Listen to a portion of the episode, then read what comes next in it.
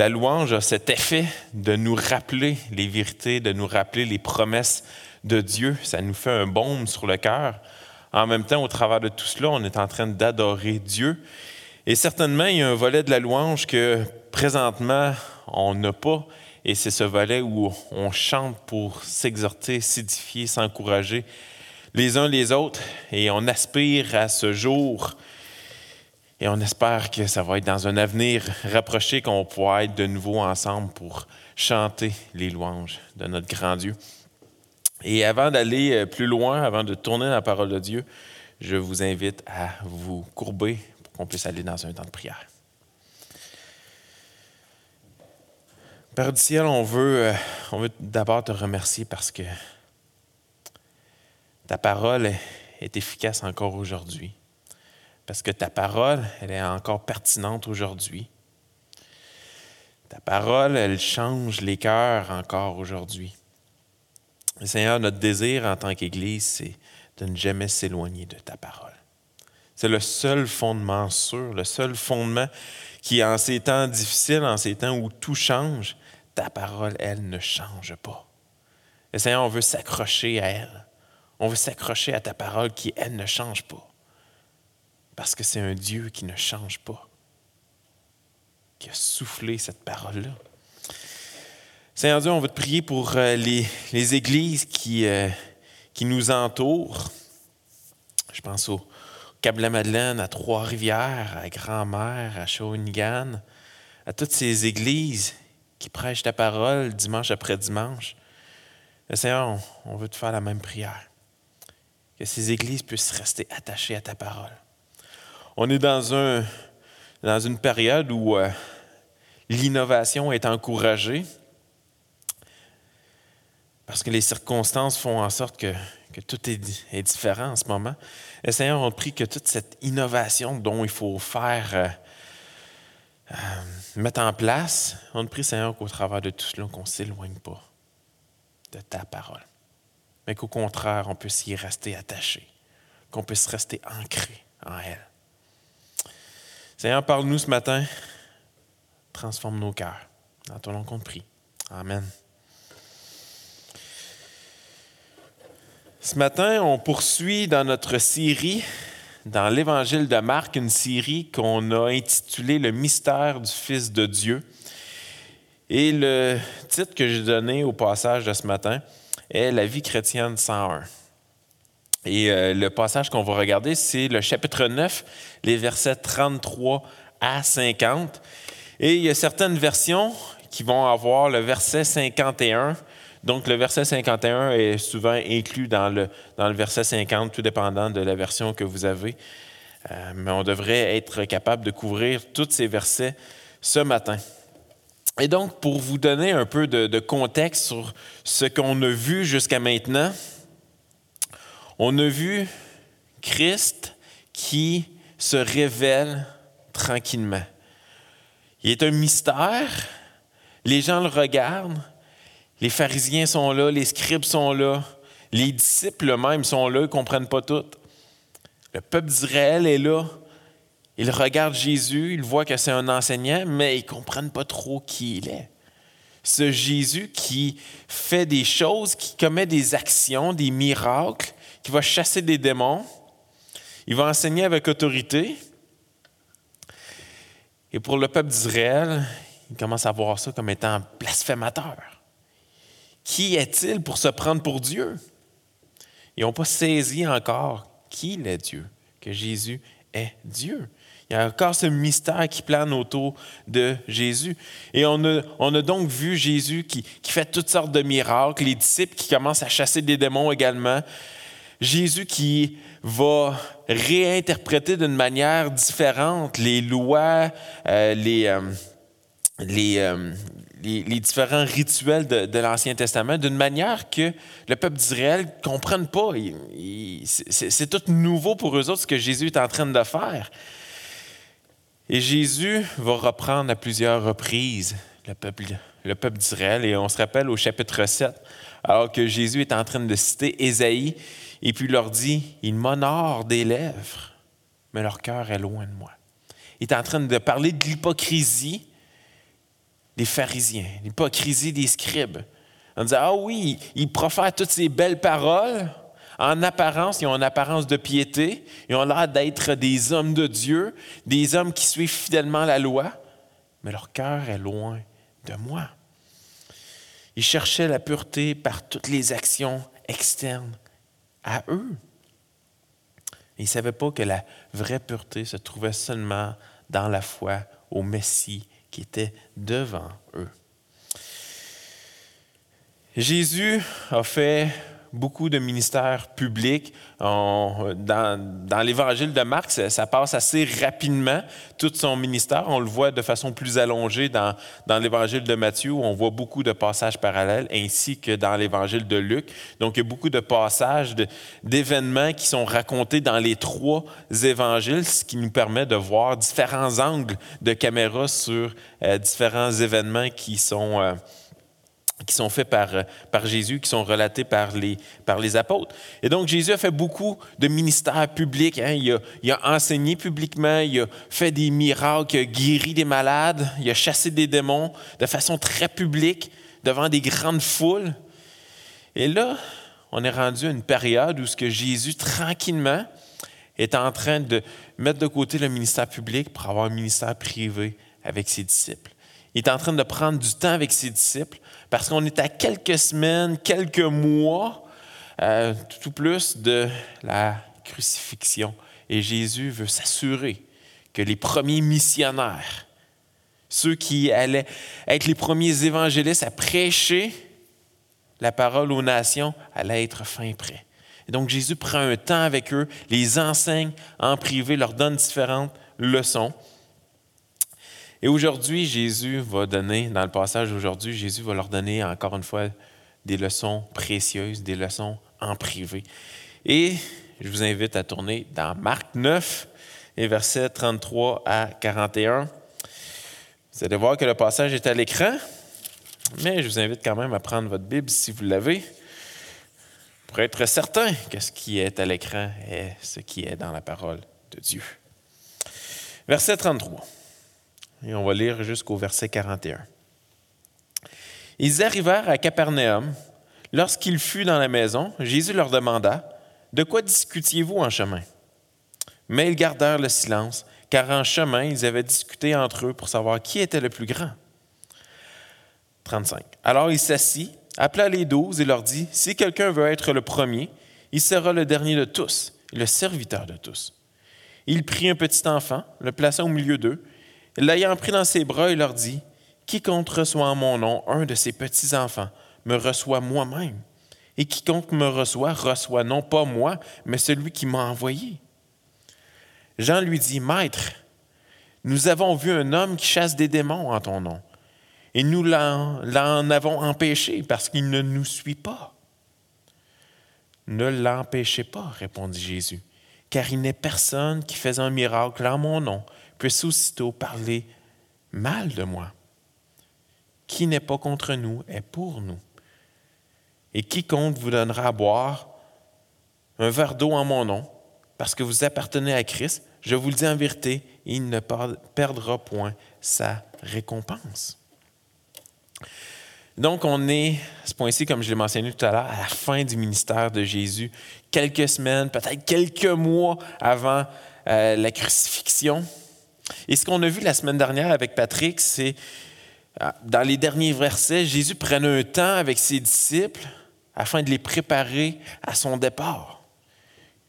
Et les disciples ne comprenaient pas ce que Jésus disait. C'est comme s'il y avait encore un voile sur leur compréhension. Et donc maintenant, dans le texte d'aujourd'hui, ils sont maintenant arrivés à Capernaum, qui est une ville de la province de Galilée. Et Jésus s'est arrêté avec ses disciples dans une maison, il s'est assis et il entame une discussion avec eux. Ou plutôt, il, a, entame une leçon, un enseignement qu'il veut transmettre à ses disciples. Et on comprend que si on est dans les dernières semaines, les derniers mois avant de partir, c'est des leçons, c'est des enseignements qui sont très importants. Il va transmettre quelque chose de très important. Jésus savait que les disciples sur le long du chemin pendant qu'ils marchaient jusqu'à Capernaum. Il savait la nature de leur discussion. Il savait, il connaissait leur cœur, il connaissait leurs pensées. Et puis les disciples s'astinaient ensemble. Ils discutaient ensemble. Ils cherchaient à voir qui d'entre eux, qui d'entre les douze était supérieur? Lequel était le plus grand parmi les douze? Lequel avait la première place? Lequel était le meilleur des disciples, finalement? Et Jésus leur demande donc cette question, un peu une question rhétorique, parce qu'il connaissait la réponse, mais il leur dit, il leur demande, de quoi est-ce que vous parliez lorsqu'on était en route? Luc, dans le passage parallèle, nous mentionne que Jésus connaissait leurs pensées. Les disciples, quand ils ont entendu cette question-là de la part de Jésus, qu'est-ce qu'ils ont fait? Ils sont demeurés dans le silence. Ils se sont tus. Ils n'ont rien dit. Et je me mets à la place des disciples. Si je viens tout juste de m'astiner sur c'est qui le meilleur, puis que Jésus, qui est le Messie, vient me demander après ça de quoi est-ce qu'on parlait, ah, j'aurais peut-être un petit peu honte de la discussion qui vient tout juste d'avoir lieu.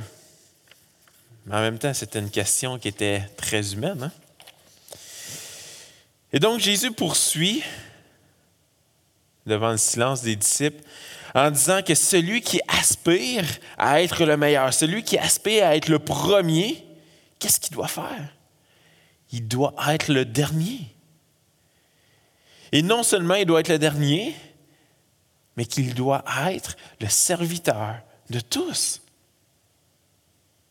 En d'autres mots, Jésus est en train de faire une leçon sur une vertu qui n'est pas très populaire, qui n'était pas très populaire à l'époque et qui n'est pas encore très populaire à notre époque.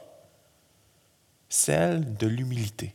La vertu de l'humilité. Celle d'être capable de s'abaisser, celle d'être capable d'être le serviteur de tous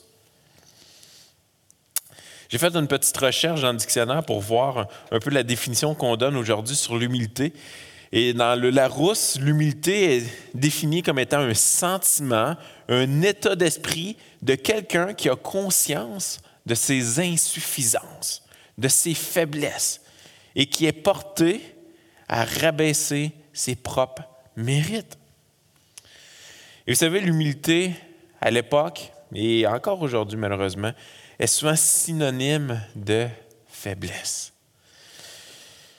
C'était pas quelque chose à l'époque qui était prisé par la culture, c'était pas quelque chose qui était encouragé par la culture et encore aujourd'hui, c'est pas nécessairement quelque chose qui est encouragé par la culture. L'humilité telle que Paul le décrit, telle que la parole de Dieu le décrit en Philippiens 2 par exemple, c'est d'être capable de voir les autres comme étant supérieurs à nous-mêmes. Exactement le contraire de ce que les disciples étaient en train de faire ici. Selon Philippiens 2, selon Paul dans Philippiens, c'est d'être capable de voir les autres comme étant au-dessus de nous. Être capable de s'abaisser soi-même pour laisser la place à une autre. C'est de considérer les intérêts des autres avant les nôtres. Et cette leçon, les disciples ne l'avaient pas compris encore. Et je vous fais la lecture, Philippiens 2, 3, 4, les versets 3 à 4. Ne faites rien par esprit de parti ou par vaine gloire. Hein, l'orgueil, souvent, c'est le contraire de l'humilité. Et on cherche la gloire. On cherche à ce que les projecteurs soient sur nous, qu'on soit considéré meilleur que l'autre, qu'on soit considéré supérieur à l'autre.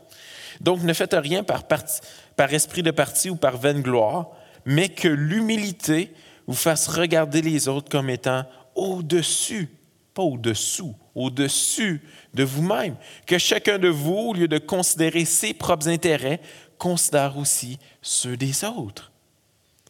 Et on voit ici un peu ce que Jésus dit, hein, que celui qui veut être le premier, qu'il soit le serviteur de tous. Hein, de laisser ses intérêts et considérer à la place ceux des autres. Vous savez, on dit que l'humilité n'est pas une chose facile à atteindre. Parce qu'en fait, dès que tu crois avoir atteint l'humilité, quand que tu crois avoir enfin obtenu cette vertu de l'humilité, on dit que c'est à ce moment précis que tu viens tout juste de la perdre. Et donc, c'est un cheminement sans fin. Hein. C'est un cheminement jusqu'au retour de Christ, de rechercher l'humilité. Et Jésus apporte cette leçon sur l'humilité après avoir lui-même raconté à ses disciples ce qu'il allait arriver le concernant. Rappelez-vous dans les versets de la semaine dernière, dans les derniers versets, Jésus est en train de préparer ses disciples à ce que lui-même va être livré entre les mains des hommes, qu'ils vont le faire mourir. Le Fils de l'homme va s'humilier. Il va être livré à la mort par les hommes. Lui, ce Messie qui était tant attendu. Ce Messie qui a prouvé à plusieurs reprises qu'il était Dieu, il s'abaisse. Il est en train de dire ça à ses disciples. Il est en train de leur raconter ce qui va arriver. Les disciples commencent à comprendre que c'est le Messie tant attendu. Hein, Pierre, dans, dans, sa déclaration, qui reconnaissait que c'était le Fils de Dieu, que Jésus était le Fils de Dieu. Donc, ils reconnaissent que c'est le Messie. Et le Messie est en train de leur dire, je vais être livré entre les mains des hommes et ils vont me tuer. Lui qui est Dieu. N'est-ce pas ici toute une leçon d'humilité? Dieu lui-même prend la place de Christ. Jésus est Dieu et il va se faire crucifier. Quel exemple d'humilité. Et vous savez, pourtant, les propos de Jésus ne semblent pas avoir tant d'effet. Les, disciples ne comprennent pas. Pour eux autres, ça ne fait pas de sens que le Messie va mourir. ils doivent se dire, ah, il est en train de fabuler. Il, il, délire en ce moment. C'est sûr que le Messie ne va pas aller à la croix, ne va pas mourir à la croix. Non. les disciples ne comprennent pas. Mais Jésus vient tout juste leur donner cette leçon d'humilité. Il vient leur décrire ce qui va arriver. Et tout de suite après, leur avoir décrit ça, sont sur le chemin en train de se dire c'est qui, c'est qui le meilleur? Ils ont complètement oublié cet exemple que Jésus est en train de leur laisser. Ils ont décidé de se comparer les uns aux autres à la place. Vous savez, parenthèse, euh, on, a un internat ici euh, à, l'Église. À chaque six mois, on a des, internes, des gens de l'Église, des gens de l'extérieur qui viennent et qui vont étudier pendant six mois, euh, qu'on va les suivre intensément. On va leur donner des lectures, des travaux à faire parce qu'on veut leur, apprendre ce que la parole de Dieu dit. Et euh, dans cet internat-là, le premier livre qui est à lire, c'est toujours sur l'humilité. Ça a toujours rapport à l'humilité. Et pourquoi? Parce que la lutte contre l'orgueil, la lutte pour la recherche de l'humilité est un combat qui est ardu, un combat qui, comme je l'ai dit tout à l'heure, va rester jusqu'au retour de Christ. Et puis on sait que dans un groupe, qu'est-ce qu'on fait souvent? Quasiment tout le temps. On a tendance à vouloir se comparer aux autres. Et c'est exactement ce qu'on ce qu'on veut apprendre aux internes tout de suite en partant, c'est non, non, abaisse-toi. Sois le serviteur de tous ne te compare pas aux autres. Ne cherche pas en apparence à démontrer que tu es peut-être meilleur ou supérieur. Humilie-toi. Et euh, je, me, rappelle encore quand, il y a deux ans environ, quand vous m'avez laissé partir euh, pour Washington. Et je me rappelle que le, le groupe qu'il y avait là-bas, j'étais stressé, j'avais une angoisse en dedans de moi parce que je voulais, je voulais pas être le, moins bon de la gang. Hein. On était sept internes là-bas pendant cinq mois et je voulais pas être celui qui était pas bon. Et puis, le premier livre qu'ils nous ont fait lire, en fait, les deux premiers livres qu'ils nous ont fait lire, c'était sur l'humilité. Et la première discussion dans la première semaine qu'on a eue, c'était une discussion pendant trois heures de temps entre nous, les internes, sur l'humilité. Et euh, je vous garantis que j'ai saisi quelque chose de plus sur l'humilité quand j'étais entouré de mes autres frères, les autres internes qui étaient là, qu'il y en a un que c'était un docteur en théologie, l'autre c'était euh, l'autre avait écrit un livre, l'autre c'était tous des gens qui étaient Waouh, je, suis qui par rapport à eux autres? puis, tout de suite, j'ai appris cette leçon de l'humilité, puis je me suis dit, OK, la meilleure façon de montrer supérieur, en étant le serviteur de tous. Je l'ai fait très imparfaitement, mais euh, quand on est dans un groupe, c'est l'occasion d'apprendre sur l'humilité. Celui qui désire être supérieur, qu'il s'abaisse en étant le serviteur de tous. C'est ce que Jésus est en train de dire, c'est ce qu'il est en train d'enseigner à ses disciples. Et Jésus va utiliser maintenant une leçon d'objet afin d'aider à la compréhension de ses disciples. Comme on l'a vu, les disciples ont souvent de la difficulté à saisir, à comprendre. Euh, donc Jésus va utiliser, euh, va utiliser des leçons d'objet. J'en profite juste une parenthèse aux gens à la technique, juste me faire signe lorsqu'il va me rester cinq minutes parce que j'ai oublié de regarder le temps. Donc, faites-moi signe pour être certain que je ne me rende pas à une heure et demie. Donc, Jésus va utiliser un petit enfant.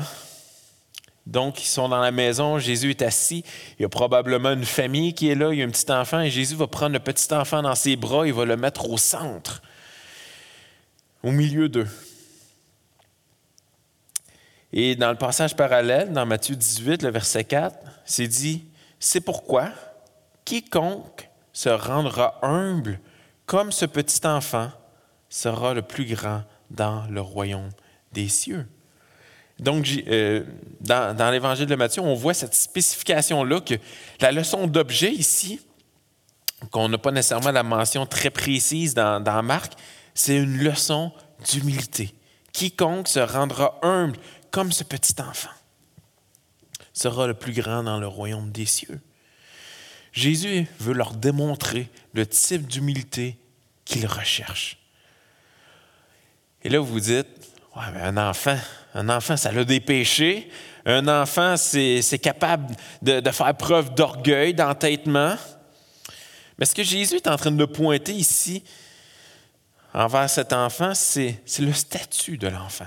Ce n'est pas l'enfant avec ses péchés et ses défauts. Il est en train de faire référence au statut de petit enfant. Un enfant, ça n'a pas de pouvoir. Un enfant, ça ne contrôle pas grand-chose. Un enfant, ça n'a pas d'accomplissement sur lequel il peut se vanter, se croire supérieur aux autres. Un enfant, c'est dépendant. Il ne peut pas se passer de l'aide de ses parents, de l'aide des gens autour. Et donc, un enfant a une condition humble de par son statut de petit enfant.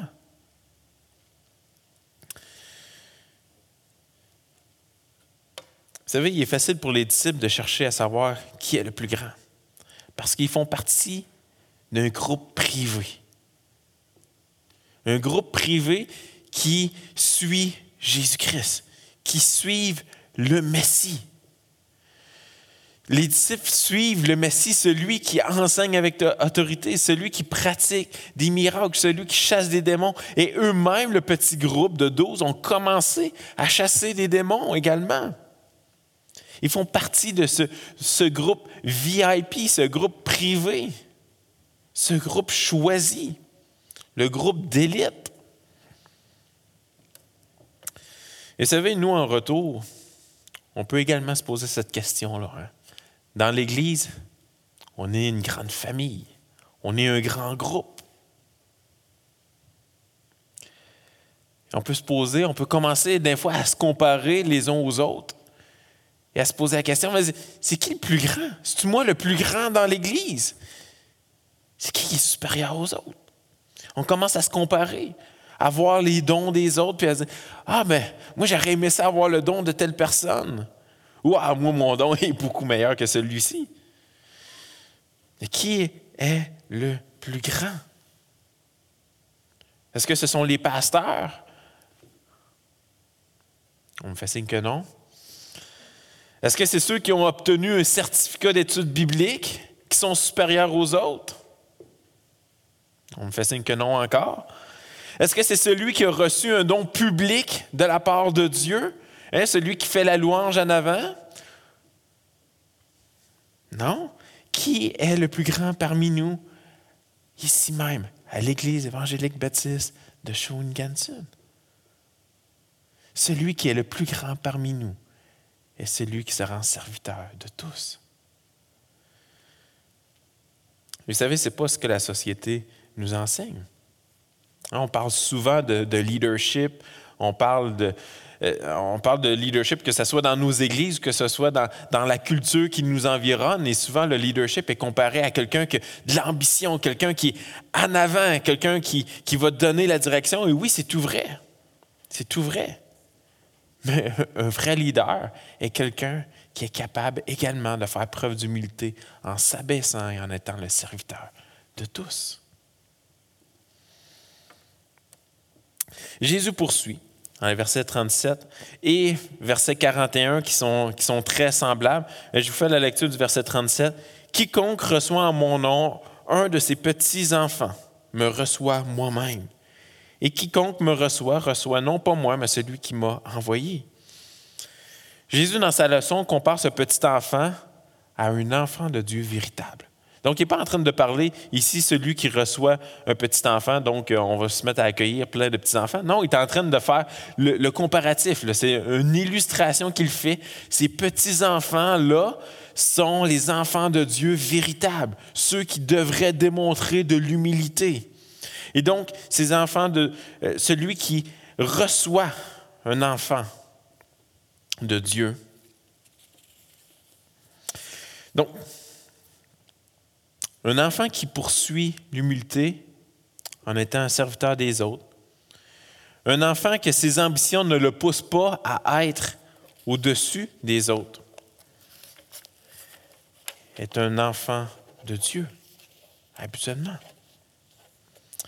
Et Jésus, avant d'aller dans la leçon suivante, mentionne que quiconque reçoit un de ses enfants, c'est comme si nous recevions Christ lui-même. Et non seulement Christ, mais le Père. Hein, il nous dit, j'ai perdu mon, mon, verset, quiconque reçoit, verset 37, quiconque reçoit en mon nom un de ses petits-enfants me reçoit moi-même. Et quiconque me reçoit, reçoit non pas moi, mais celui qui m'a envoyé. Celui qui reçoit un enfant de Dieu reçoit non seulement cette personne, mais il reçoit Christ. Un incroyable rappel ici de la présence de Jésus en chacun de ses enfants, en chacun de ses rachetés. À notre conversion, Christ vient réellement faire demeure en nous par son Esprit Saint. Et ici, c'est un rappel incroyable que lorsqu'on reçoit un frère ou une sœur, Christ est présent. Et vous savez, la leçon d'humilité ici, c'est qu'il n'y a pas de distinction entre les enfants de Dieu. Le salut qu'avaient reçu les disciples n'était pas dû à leurs propres compétences. On, le voit très bien quand Jésus les, a choisis. Ce n'étaient pas des gens qui étaient compétents pour suivre Jésus. Et donc, ce n'est pas dû à leurs propres compétences qu'ils ont reçu le salut, ni à leur propre bonté, mais c'est la grâce imméritée de Dieu. Il avait rien fait pour faire partie des disciples de Christ, faire partie des douze. Ils étaient tous morts au péché en attente de la condamnation. Tout leur a été donné. Ils n'ont rien reçu par leur propre force. Alors, qui sont-ils pour chercher à voir qui est supérieur et commencer à faire des distinctions? Vous savez, ce, verset 37 de celui qui reçoit un enfant de Dieu, reçoit Christ, je crois qu'il fait référence à ce qui suit, les versets 38 à 41, et je vous en fais la lecture de nouveau. C'est Jean qui prend la parole, et Jean lui dit, Maître, nous avons vu un homme qui chasse des démons en ton nom, et nous l'en avons empêché parce qu'il ne nous suit pas. C'est Jésus qui répond, Ne l'empêchez pas, répondit Jésus, car il n'est personne qui, faisant un miracle à mon nom, puisse aussitôt après parler mal de moi. Qui n'est pas contre nous est pour nous. Et quiconque vous donnera à boire un verre d'eau en mon nom, parce que vous appartenez à Christ, je vous le dis en vérité, il ne perdra point sa récompense. Donc la leçon ne s'arrête pas là. Les disciples sont en train de pointer du doigt maintenant un homme qui chasse des démons dans le nom de Christ, au point que les disciples l'ont empêché de continuer. Pourquoi? Parce qu'il ne faisait pas partie du groupe. Ne faisait pas partie des douze qui suivaient Christ. Et qu'est-ce que Jésus a fait? Jésus les reprend en leur disant, n'empêchez pas une personne qui fait des miracles en mon nom, parce qu'au final, il n'y a pas juste les disciples, les douze disciples qui sont enfants de Dieu. Le cercle s'agrandissait de jour en jour d'une manière incroyable. Et bien qu'il y avait les douze intimes, lesquels Jésus prenait des temps privés avec eux, plusieurs, plusieurs personnes qui ont entendu au cours du ministère public de Christ, les prédications de Christ ont été converties. Plusieurs ont commencé à suivre Christ.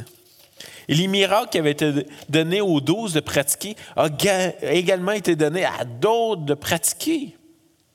Parce que tout cela n'était pas à propos de celui qui pratiquait les miracles, mais c'est celui qui était glorifié au travers de tout cela.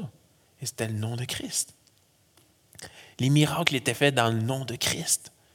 Celui qui recevait la gloire, c'était Christ. Christ est en train d'ouvrir le salut à toutes les nations. Le salut n'est pas disponible seulement pour le peuple d'Israël, n'est pas disponible seulement pour les douze disciples, mais le salut est ouvert à toutes les nations que l'accès à Dieu n'est pas seulement pour les disciples, mais à tous ceux qui allaient répondre favorablement à son appel et qui s'humilient par la repentance et la foi envers lui. Vous savez, les disciples n'avaient pas à se comparer aux autres parce qu'ils n'ont rien fait pour faire partie des douze. Ne pouvaient même pas se comparer à ceux de l'extérieur. Ils ne pouvaient même pas se comparer entre eux, ils ne pouvaient pas se comparer avec ceux de l'extérieur. Parce que tout le monde qui a été sauvé provient de la même condition. On était tous morts, morts spirituels. On était tous morts au péché. C'est Christ qui est venu nous chercher. La seule personne qui peut se glorifier, c'est Christ. C'est pas nous. Et ça, c'est tout un rappel pour nous également comme enfant de Dieu dans l'Église. C'est pas parce qu'on est dans l'Église, pas parce qu'on fait partie de la famille spirituelle qu'on est meilleur que d'autres. Non, c'est Christ. C'est Christ qui est venu nous chercher. Dans Matthieu 25, 40, pour faire maintenant un lien avec le, le verset 37, encore une fois, je vous le dis en vérité, toutes les fois que vous avez fait ces choses à l'un de ces plus petits, de mes frères. C'est à moi que vous l'avez fait. C'est Jésus qui parle. Toutes les fois que vous avez pris soin, que vous avez vêtu, que vous avez nourri, que vous avez donné à boire à l'un de ces petits-enfants, l'un de mes frères, à celui qui appartient à la famille de Dieu, Jésus est en train de dire, c'est à moi que vous l'avez fait. Très semblable à ce qu'on voit ici dans Marc 9. Que celui qui donne un verre d'eau ou que celui qui reçoit un enfant de Dieu, il reçoit Christ.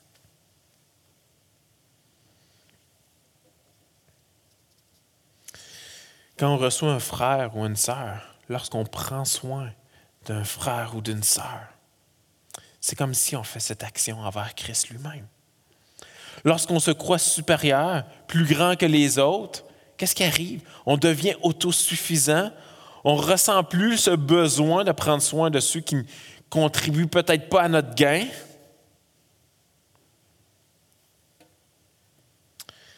Et on doit se poser cette question qui est en lien avec l'humilité. Est-ce qu'on prie pour ceux qui sont peut-être différents de nous dans l'Église? Des fois, on se croit supérieur à d'autres. Est-ce qu'on prie pour ceux qui sont différents de nous? Est-ce qu'on est capable de s'humilier, de s'abaisser à passer les intérêts des autres avant les nôtres et en s'abaissant, en priant pour quelqu'un d'autre? Est-ce qu'on prend le temps de s'investir dans la vie de ceux qui en québécois, nous tape sur les nerfs dans l'Église? Ou est-ce qu'on est meilleur qu'eux autres? On n'a pas besoin d'eux autres, on est autosuffisant. Ça, c'est l'orgueil, c'est le contraire de l'humilité. Est-ce qu'on prend le temps de s'investir envers ceux qui ont peut-être moins d'éducation que nous dans l'Église? Et qu'on se dit, ah, il n'y a rien à m'apprendre. Il ne donne rien de, de, prendre du temps avec lui, j'en retirerai rien. Non, l'humilité, c'est de s'abaisser et c'est de passer les intérêts des autres avant les nôtres. Une vérité est certaine, c'est que toutes les fois que par humilité, on prend soin d'un frère ou d'une sœur dans l'Église, on reçoit Christ. Une belle vérité à se rappeler. Maintenant, les versets 42 à 50 du même chapitre. On a vu une leçon d'humilité, maintenant on voit une leçon de sacrifice. Les versets 42 à 50. Mais si quelqu'un scandalisait un de ses petits qui croit, il voudrait mieux pour lui qu'on lui mît au cou une grosse meule de moulin et qu'on le jetât dans la mer. Si ta main est pour toi une occasion de chute, coupe-la. Mieux vaut pour toi entrer manchot dans la vie que d'avoir les deux mains d'aller dans la géhenne, dans le feu qui ne s'éteint point. Si ton pied est pour toi une occasion de chute, coupe-le. Mieux vaut pour toi entrer boiteux dans la vie que d'avoir les deux pieds et d'être jeté dans la géhenne, dans le feu qui ne s'éteint point. 47. Et si ton œil est pour toi une occasion de chute, arrache-le. Mieux vaut pour toi entrer dans le royaume de Dieu n'ayant qu'un œil que d'avoir deux yeux et d'être jeté dans la géhenne, où leur verre ne meurt point et où le feu ne s'éteint point. Car tout homme sera salé de feu. Le sel est une bonne chose, mais si le sel devient sans saveur, avec quoi l'assaisonnerez-vous? Ayez du sel en vous-même et soyez en paix les uns avec les autres. Et donc, après que Jésus ait donné une leçon sur l'humilité, à ses disciples, il l'exhorte avec des termes difficiles à entendre. Une leçon de sacrifice. Et Jésus débute cette section en rappelant que la vie chrétienne, c'est une vie de sacrifice. Juste quelques versets avant, Jésus mentionnait que, que celui qui veut me suivre, qu'est-ce qu'il doit faire? Qu'il porte sa croix et qu'il me suive de porter sa croix et de le suivre. La vie chrétienne est une vie de sacrifice. Parce que l'on ne s'appartient plus. Nos vies ne nous appartiennent plus. Nos pensées ne nous appartiennent plus. Nos paroles, nos actions ne nous appartiennent plus, mais ils appartiennent à qui? Au Seigneur de notre vie. Celui qui nous a sauvés. La vie chrétienne est une vie de sacrifice parce qu'on doit combattre le péché dans notre vie. On chute, mais on se repent. On chute et on se repent. Ça fait partie de la discipline de la vie chrétienne. Maintenant, ce que dit Marc est premièrement que celui qui sera une pierre d'achoppement hein, ou une source de scandale, c'est le terme que Marc utilise, ou encore celui qui aura contribué à la chute d'un de ses enfants, d'un de ses petits-enfants de Dieu, voudrait mieux pour lui qu'il vive un traitement atroce de l'époque. Et ce traitement atroce de, de, l'époque était celui d'attacher une grosse meule, une grosse pierre, une pierre qui, qui, était énorme, qui était pesante et qui servait à moule le grain, par exemple. Donc, c'était deux pierres qui venaient se frotter ensemble et qui, étaient, qui tournaient en rond. C'était un âne qui tournait autour de la meule et qui faisait en sorte que ça tournait et que ça, ça venait moudre le grain. C'était des pierres énormes. Et un traitement atroce de l'époque, c'était de prendre une de ces meules et de l'attacher au cou d'une victime, par exemple, d'un criminel, peu importe, et de laisser tomber au fond de la mer. Jésus n'est pas en train de parler d'un caillou ici, il est en train de parler d'une lourde pierre. Savez, notre orgueil, nos propres péchés, le fait de se croire supérieur aux autres peut nous emmener à être une occasion de chute pour les autres qui nous regardent. Et Jésus offre donc un traitement pour éviter d'être cette personne coupable d'avoir entraîné d'autres au péché. Il va nous, dire, ben, les, quelques versets qu'on a lus, il nous offre un traitement. Et également la possibilité, il est en train de nous décrire également la possibilité que notre âme ne soit pas sauvée au dernier jour. C'est des paroles dures, des paroles difficiles. Il donne euh, une illustration qui est, forte, qui est lourde de sens. Si ta main est une occasion de chute, coupe-la. Si ton œil est une occasion de chute, arrache-le. Vous savez ce qu'il faut comprendre au travers de ce passage-là, de cette section-là, c'est que le péché est une chose sérieuse. Le péché est une chose sérieuse. Depuis Genèse 3, depuis que le péché est entré dans le monde, Dieu a en horreur le péché. Et on est tous condamnés à l'enfer éternel, à moins qu'on se repente et qu'on se tourne avec foi vers Christ. Vous savez, le péché est tellement sérieux que Jésus utilise différentes métaphores du corps pour faire comprendre. Comme je vous l'ai dit, la main, ton pied, ton œil, s'ils sont en occasion de chute, coupe-le, arrache-le. Si l'un de tes membres t'emmène à tomber au péché, vaut mieux pour toi que tu sacrifies un membre qui est cher à toi, qui t'est utile, que de continuer avec ta main ou ton œil ou ton pied sur cette même voie et terminer ta course dans la géhenne, dans le feu qui ne s'éteint pas. Vous savez, le problème, ce n'est pas les actions en soi, mais c'est le cœur. Ah oui, plusieurs des actions qu'on commet sont mauvaises, mais le vrai problème, c'est le cœur le centre de nos affections. Et ce n'est pas la première fois qu'on en parle du cœur et, que la source du péché provient de notre cœur. Et tout commence là. Et vous savez, ce, passage a souvent été mal interprété euh, dans les époques passées et probablement encore aujourd'hui, où il a été euh, interprété de façon très littérale. C'est pas pour rien qu'il existe des eunuques ou encore des moines qui voulaient se dissocier du monde afin que le péché ait aucun effet sur eux. Hein, de vouloir se retirer de tout ce qui peut être source de péché pour être certain d'être nous purifiés, d'être nous bons. Mais rappelez-vous, le chapitre 7, Jésus réprimande, ou en fait accuse les pharisiens et les scribes en citant Isaïe, en disant Ce peuple m'honore des lèvres, mais son cœur est éloigné de moi. La solution n'est pas de quitter loin de la société. La solution n'est pas de se couper une main ou de s'arracher l'œil. Non, c'est une image ici. C'est une image que. Le problème, c'est notre cœur. Notre cœur a réellement besoin d'une transformation. Et la seule transformation durable qu'il peut avoir, c'est le sang de Christ. Lorsqu'on vit cette réelle transformation, on est maintenant équipé pour fuir loin du péché.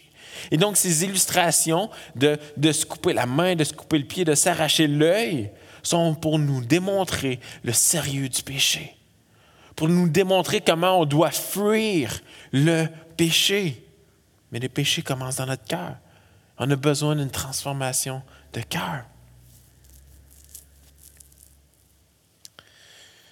Le péché est sérieux. C'est ce qu'on peut voir au travers de cette section. C'est réellement une question de vie ou de mort. Vous savez, Jésus utilise le terme GN trois fois dans ce texte. Il nous parle de, de cet étang de feu ou ce lac de feu, ce feu qui ne s'éteint jamais. Il nous en parle trois à trois reprises dans ce passage-là. Et dans tout le Nouveau Testament, Jésus en parle onze fois au total, et trois fois dans ce texte-là. Et donc, c'est quelque chose de très important à observer. Vous savez, ce terme GN prend racine dans un terme qui est utilisé dans Josué 15.8. Josué qui nous parlait d'un ravin abrupt qui nous menait vers la vallée de Innom. Et donc, la, racine du mot Géhen nous provient de, ce terme, la vallée de Innom. Et c'était l'endroit à l'époque du roi Manassé, du roi Akaz, qui avait une abomination qui se passait dans cette vallée-là. Et cette abomination-là était des sacrifices humains qui étaient offerts aux dieux. Et souvent, c'était des bébés qui étaient sacrifiés. Et on dit que dans cette vallée-là, c'était un feu 24 heures sur 24. Un feu qui a finalement, un lieu qui a été finalement détruit un peu plus tard, mais que le prophète Jérémie va renommer, renomme cet endroit dans Jérémie 19.6, il appelle cette vallée la vallée du carnage. C'était une vallée atroce. Une vallée où ce que des sacrifices étaient emmenés, et même d'autres passages de l'Ancien Testament qui nous parlent de, euh, ou qui appelaient cette vallée-là la, vallée des tambours. Parce qu'on dit que euh, dans cette vallée-là, souvent, il y avait des tambours qui étaient joués pour essayer de, de cacher, d'assourdir le bruit des cris qui pouvaient provenir de ce lieu-là. Un endroit où le feu brûlait 24 heures sur 24. Et donc, de là, l'image de ce feu qui ne s'éteint pas. Hein, la gêne, cet étang de feu, on est en train de parler ici de l'enfer. Hein, un sujet qu'on ne parle pas beaucoup de nos jours. Un sujet qui n'est euh, vraiment pas à mode.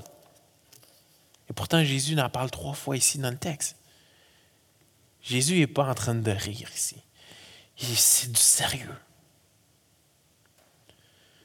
si tu n'es pas prêt au sacrifice, si tu n'es pas prêt à te repentir et placer ta foi en lui, si tu n'es pas prêt à faire ce sacrifice de, te débarrasser de ce qui t'emmène au péché,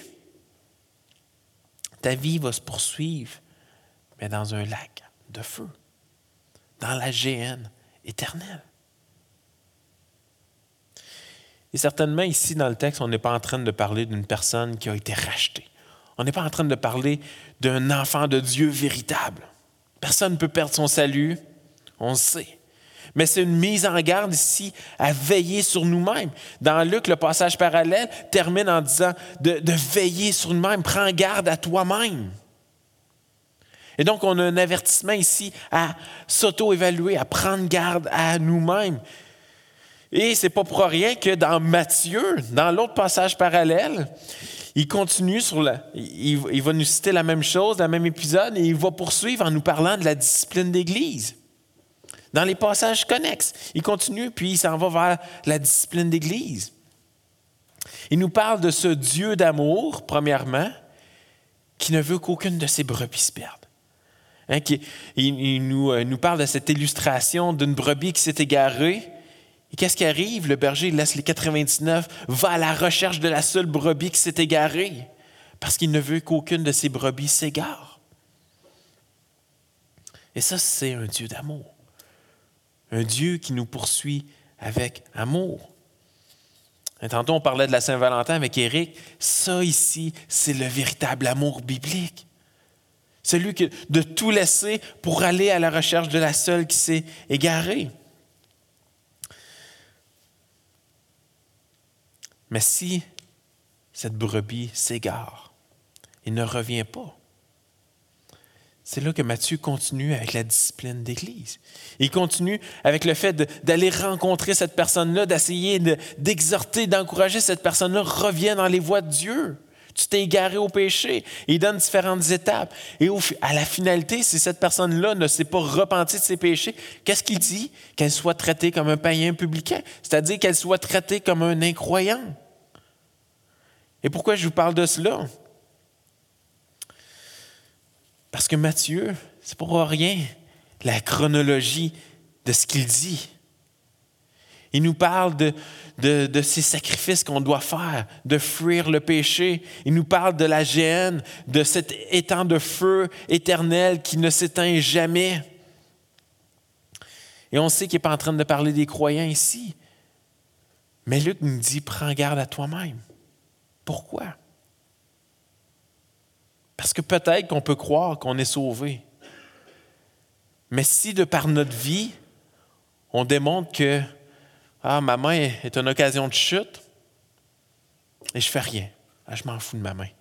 Mon œil, ah, je m'en fous, je le laisse en place. Ah, mon pied, je le laisse en place.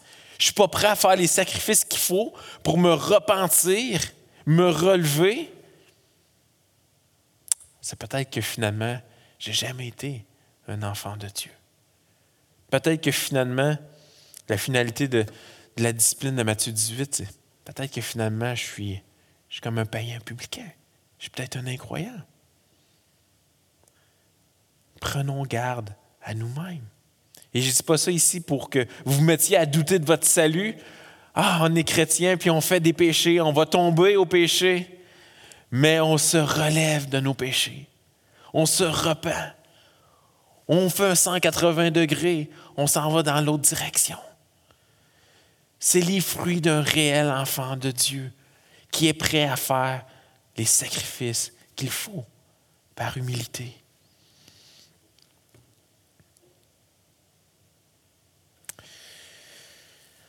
Le temps va nous manquer pour aller en profondeur dans les derniers versets.